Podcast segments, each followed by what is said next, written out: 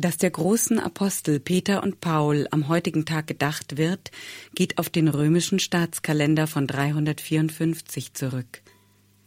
Damals feierte man das erste Mal das Gedenken an die beiden.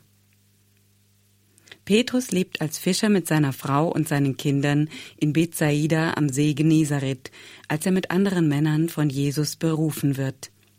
Jesus sammelt als charismatisch-prophetischer Wanderprediger eine Gefolgschaft, deren Kern ein Kreis von zwölf Jüngern bildet. Petrus wird als Sprecher der Zwölf wie der übrigen Jünger geschildert. Die Heilung der Schwiegermutter des Petrus vom Fieber war eines der ersten Wunder Jesu. Beim Wandel auf dem See Genezareth zeigt sich Petrus Glaube noch zögerlich. Er will Jesus entgegengehen, bekommt aber Angst und droht zu ertrinken. Nachdem Jesus ihn gerettet hat, werfen sich die Jünger am Ufer vor Jesus nieder und sagen Wahrhaftig, du bist Gottes Sohn. Petrus erlebt mit Johannes und Jakobus Jesus Verklärung auf einem Berg in der Wüste. Bei der Fußwaschung vor dem letzten Abendmahl fühlt er sich unwürdig, sich von Jesus die Füße waschen zu lassen. Als Jesus im Garten Gethsemane gefangen genommen wird, schlägt Petrus Malchus, dem Diener des Hohenpriesters, ein Ohr ab.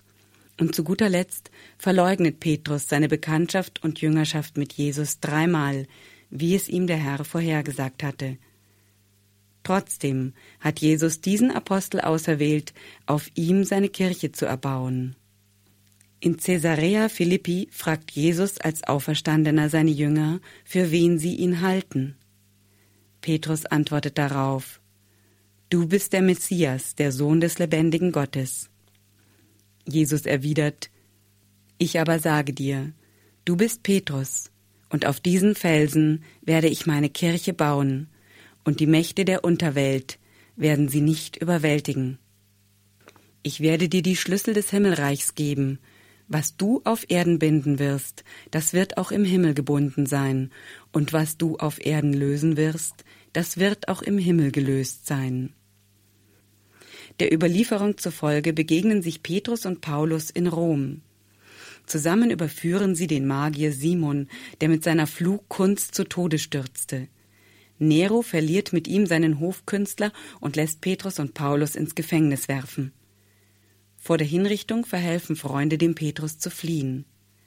Der begegnet vor den Toren Roms Christus und fragt ihn Quo vadis, Domine? Wohin gehst du, Herr? Christus antwortet, er gehe nach Rom, um sich noch einmal kreuzigen zu lassen. Gleich darauf sieht Petrus Jesus in den Wolken entschwinden.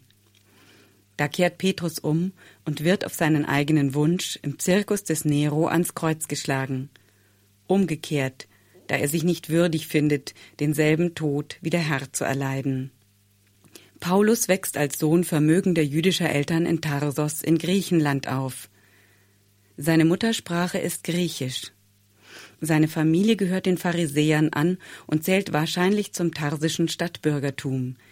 Er wird griechisch erzogen, genießt aber zugleich die typische jüdische Unterweisung eines Diaspora-Juden.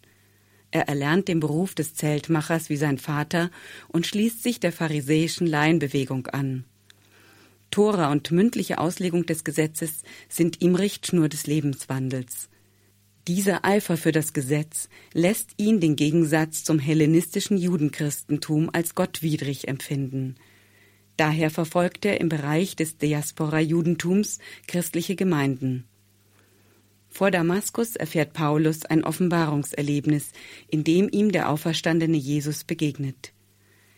Er erblindet von der übermächtigen Erscheinung Christi getroffen und wird von Ananias, der ihn heilt, getauft.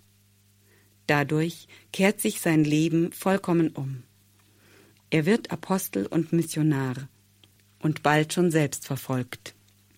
Im Jahr 48 findet in Jerusalem das Apostelkonzil statt. In der kontrovers verlaufenden Versammlung geht es um das Für und Wider der Heidenmission.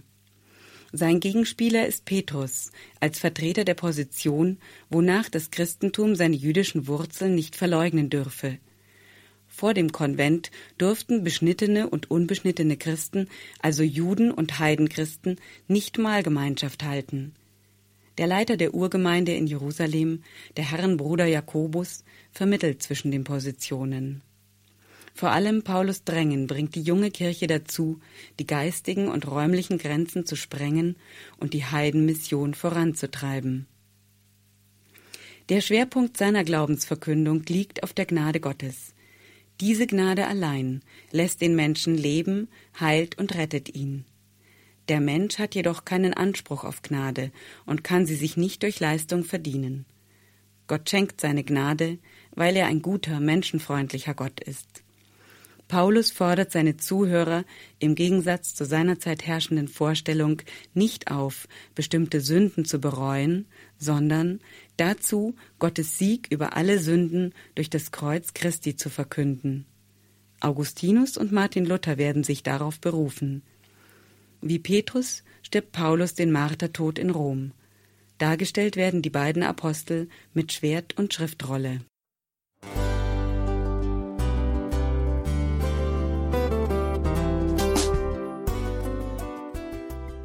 Liebe Zuhörerinnen und Zuhörer, vielen Dank, dass Sie unser CD- und Podcast-Angebot in Anspruch nehmen. Wir freuen uns, dass unsere Sendungen auf diese Weise verbreitet werden. Dieser Dienst ist für Sie kostenlos. Für uns ist er allerdings mit einem nicht unerheblichen finanziellen Aufwand verbunden. Deshalb sind wir für jede Spende dankbar. Alle Bankverbindungen unserer Spendenkontos können Sie über unsere Homepage horeb.org unter dem Menüpunkt Spenden einsehen. Dort besteht auch die Möglichkeit, online zu spenden. Natürlich nach den neuesten Sicherheitsstandards. Sie können diese Informationen auch bei unserem Hörerservice unter der Telefonnummer 08328 921 110 erfragen. Ich wiederhole die Rufnummer 08328 921 110. Vergelt's Gott für Ihre Unterstützung. Ihr Pfarrer Kocher.